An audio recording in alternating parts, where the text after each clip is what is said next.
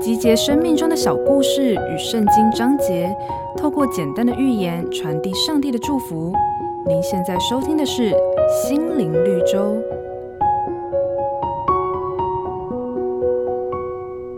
有一个农夫种下了两棵大小相当的树苗，其中一棵树一开始就决心让自己长得强壮点，所以它拼命地吸收养分，并且把养分储存起来。以至于这段期间不见任何花苞。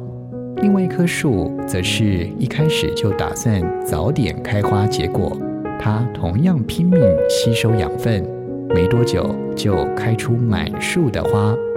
经过一段时间，那棵没有开花的树，由于养分充足，树形强健，终于结出了又大又甜的果实。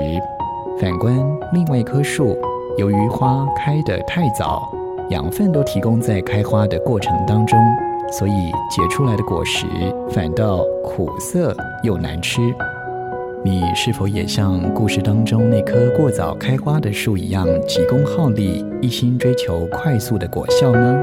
圣经上有一句话说：“殷勤筹划的足智丰裕，行事急躁的都必缺乏。”成长需要时间的累积，无法速成。